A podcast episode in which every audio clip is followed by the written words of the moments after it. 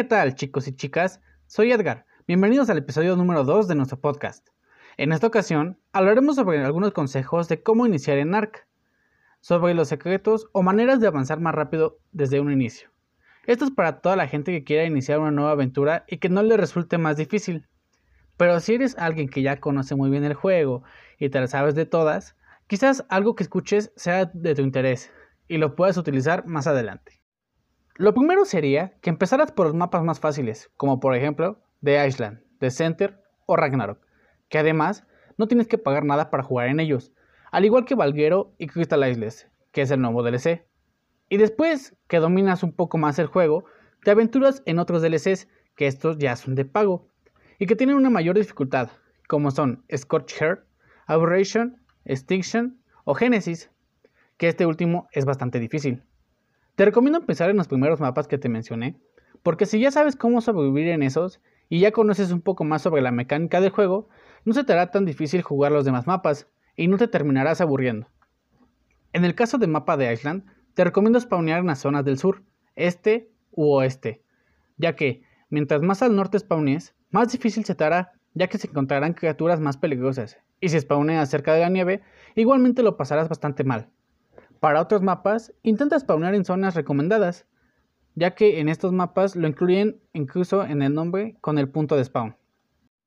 También, el farmer berries siempre es lo más fácil al iniciar una partida. Te recomiendo usar estas mismas para alimentarte mientras consigues algo de carne.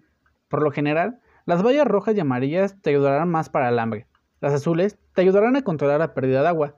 Te recomiendo sí evitar las narcoberries que son las negras, ya que subirán el torpor y terminarás cayendo inconsciente. Y también las blancas, ya que te harán deshidratarte. Aunque, por si no lo sabías, estas ayudan a bajar el torpor tanto del personaje como de las criaturas. Si juegas en servidores PvP, te recomiendo no hacerte la casa en la orilla del mar, ya que suelen ser las que todo el mundo atacan porque están a toda vista. Pero por otro lado, si juegas en PvE, la verdad que donde quieras construir no importa mucho, ya que esto va más allá del gusto personal. Si no entiendes mucho la mecánica del juego, te cuento rápidamente que además de domesticar criaturas, es un survival con sistema de crafteo por tiers. Esto significa que avanzas por niveles, donde vas a hacer las construcciones de paja, madera, luego piedra, luego metal y por último la tecnología tech. Esta sería ya después de haber derrotado a los jefes y todo eso. Esto es mucho más complejo de conseguir, sobre todo si juegas solo o si juegas en oficial, en consolas o con mods. Cuando empiezas a recolectar recursos, junta algo de metal, que son las rocas amarillas que podemos encontrar con más frecuencia cerca de las montañas, aunque sea un poco, pero lo suficiente para hacerte una herrería y un pico de metal, ya que con eso vas a avanzar muchísimo más rápido. Juntarás más recursos y sacarás más metal de las menas de metal que con el pico de piedra. Por ejemplo, para hacer los lingotes de metal, debes meter el metal sin refinar en las forjas y cada dos de esos metales te dará un lingote de metal. Así que el empezar a usar herramientas de metal es algo a lo que sí o sí le debemos dar prioridad. Si ya elegiste una zona donde quedarte, hazte una cama para el respawn. O si aún no decides, pero ya estás farmeando y guardando en una caja o armario, por ahí hazte un saco y ponlo de inmediato, ya que en Ark nunca sabes cuándo puede aparecer un carnotauro salvaje y hacerte pedacitos. La mejor manera de conseguir piel rápido es matando dodos, listrosauros o criaturas pequeñas y picándoles con el hacha para sacar más piel. O si prefieres carne, pícalas con el pico. También evita las gaviotas porque estas son muy pesadas. Y si tienes que cruzar un río o masas de agua, ten mucho cuidado con la estamina, ya que si te cansas en medio del agua, te moverás muy muy lento y quedarás totalmente expuesto a que cualquier cosa te ataque. O también podrás morir ahogado por no poder subir a la superficie. Para acelerar la producción una vez que empiezas a crecer, te recomiendo hacerte varias cosas de cada una. En particular, me refiero a los morteros, la forja para quemar metal, las hogueras, entre otras máquinas, ya que de esta manera conseguirás todo lo que puedas obtener de ahí dependiendo de la cantidad de máquinas que tengas y lo harás mucho más rápido. También, entre tus primeros tameos, siempre debe estar el pteranodón, ya que bien te ayudará a buscar una zona donde hacerte la base. Aunque ojo, que te puedes encontrar una base de frente y te comerás todas las balas de las torretas junto a tu pteranodón. Pero por otro lado, Él te ayudará a conseguir recursos más difíciles de encontrar, como el metal o el cristal, en los picos de las montañas sobre todo. El Tera no carga mucho peso, pero para ser un dino de inicio está muy bien. Otro consejo de Tameo es el Istrosaurus, ya que te ayudará a subir de nivel más rápido a ti y a tus dinos, gracias a una habilidad que él tiene. Es importante aclarar que no todas las criaturas se domestican durmiéndolas con flechas tranquilizantes o dardos, sino que hay muchas otras que son de tameo pasivo, tomando como por ejemplo al Istrosaurus, que se domestica acercándote y dándole su alimento preferido, en este caso la flor rara. Cada criatura tiene su kibble o favorito o alimento especial, pero la mayoría se podría domesticar con carne cruda de primera, en caso de los carnívoros, o con vegetales o mejor berries, en caso de los herbívoros. Ahora, si te preguntas, ¿y cómo puedo hacer flechas narcóticas más rápido si tengo que esperar a que se pudra la carne? Para esto hay, que, hay un par de soluciones.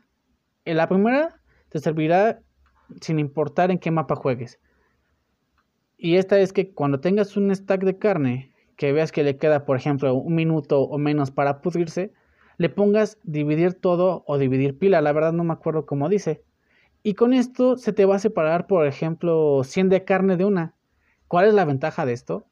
Que si lo hubieras dejado como estaba, ibas a conseguir solamente uno de carne podrida. Y tendrás que, esperar a que empiece a pudrirse la siguiente pero al separarla se vienen todas juntas y obtienes las 100 de carne podrida de golpe.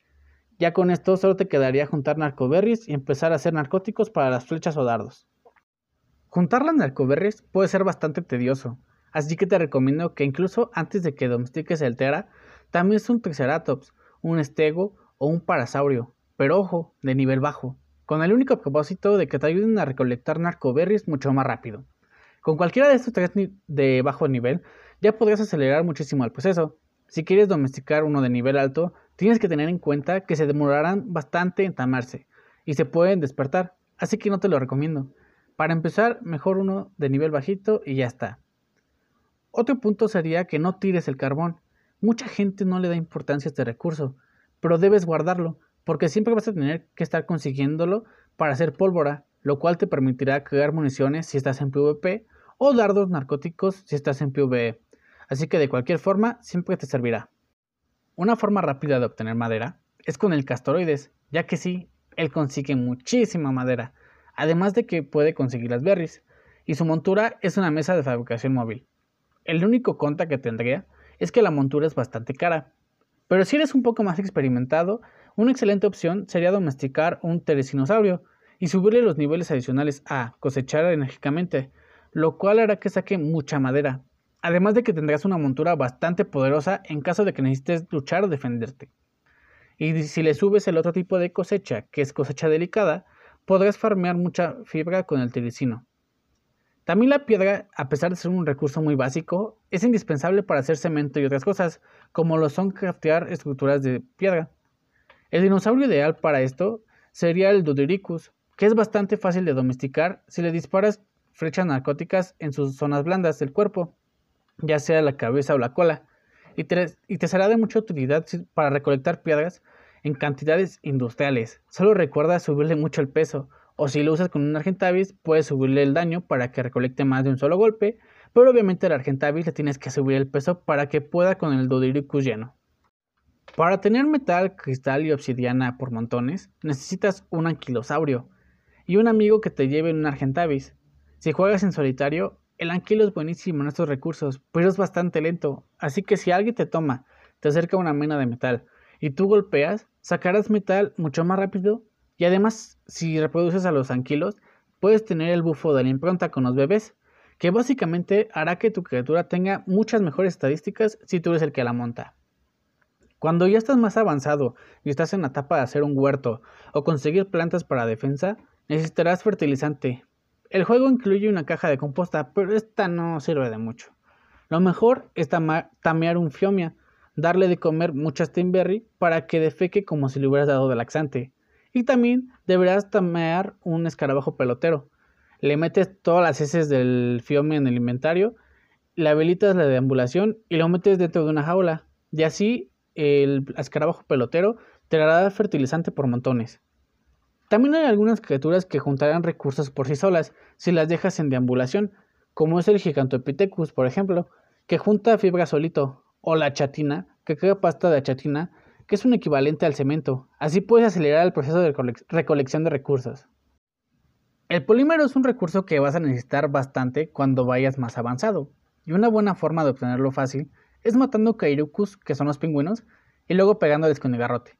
Para conseguir chitin fácilmente, te recomiendo dos cosas, o meterte a una cueva con un diente de sable y matar a lo loco, o te tameas un megaterio, que él es el rey del farmeo de la quitina, ya que sacas muchísima con esta criatura. Este recurso es particularmente importante para hacer cemento, y bueno, ya que hablamos de cemento, hay ciertos trucos también para obtenerlo sin craftearlo. Puedes robárselo, por ejemplo, a los castores de sus casas en el río, pero ten cuidado, porque una vez que entras en el inventario de las casas, eh, los castoroides irán a matarte como locos. Y la otra forma sería comiendo insectos con el belcebufo. El belcebufo es una ranita, pero con este ya queda más a la suerte de encontrar bichos por los pantanos. Otro recurso importante de conseguir son las perlas. En The Island, una de las mejores zonas para obtenerlas es en las cuevas submarinas y en la costa oeste, justo donde comienza la nieve, ya que ahí hay como hielo flotante y, todo eso. Solo debes tener cuidado con las mantas, megalodones y otras amenazas marinas. En fin, chicos, podría seguir por horas dándoles tips, pero creo que con esto ya pueden avanzar bastante rápido. Hay muchísimas cosas en las que se puede hacer para acelerar el proceso, farmear más rápido, tener mejores criaturas, etc. Espero les haya gustado el episodio de día de hoy. Muchas gracias por regalarme parte de su valioso tiempo y espero que estos datos les sean de mucha ayuda. Ya nos escucharemos próximamente, pero mientras yo me voy a jugar.